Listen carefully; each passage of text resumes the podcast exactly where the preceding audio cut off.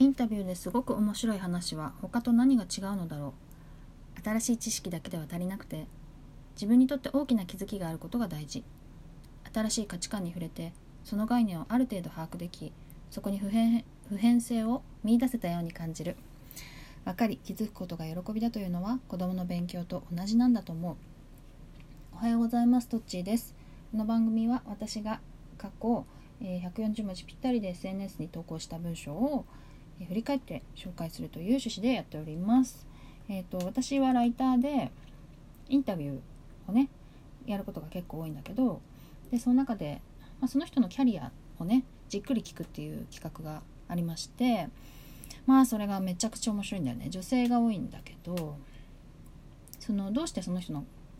価値観がそうなっているのかとかもともとである場合もあるんだけどその人が大事にしているものとかなんかこう美学みたいなところとかを知るのがすごく面白い。あとはその知識を得るだけじゃなくてあだからそうなんだみたいな気づくっていうか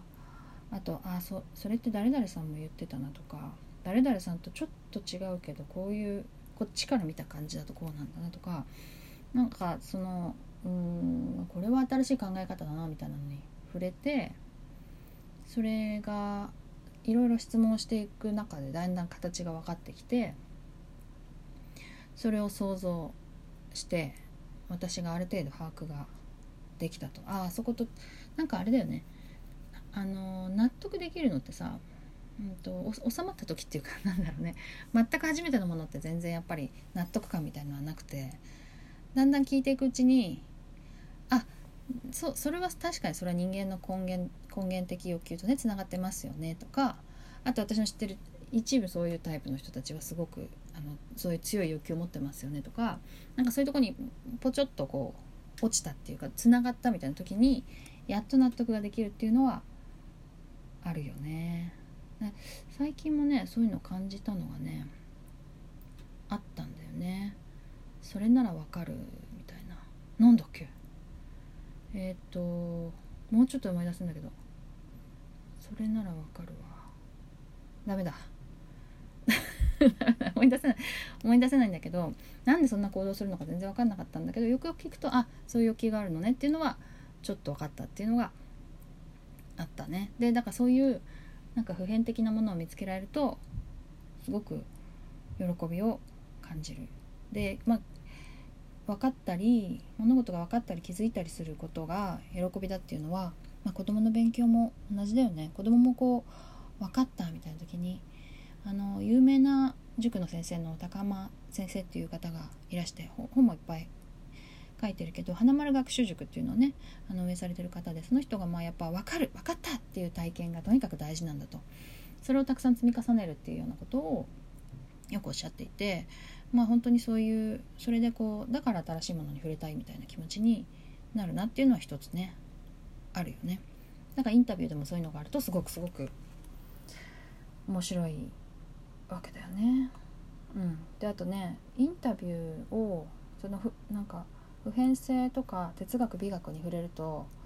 なんで楽しいのかって言われたんだけど言われたことがあるの。そのうん、そそういうとこに触れるインタビューが好きなんだよねで終わりじゃなくてなんで好きなのってもう一回聞かれたの？それはね多分まあ本当世界の本当のことがそこにあるからだと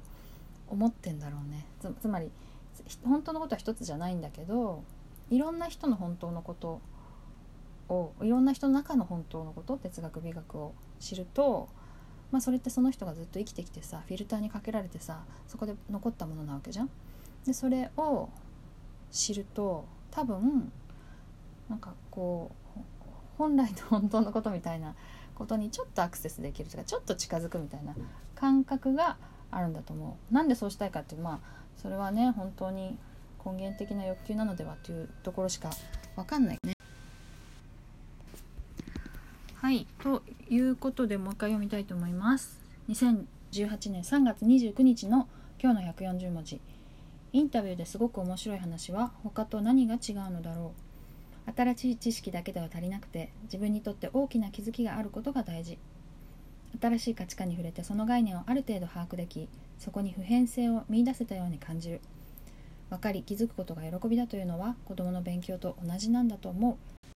ということで、えー、今日の140文字リサイクル終わりにしたいと思います。さよなら。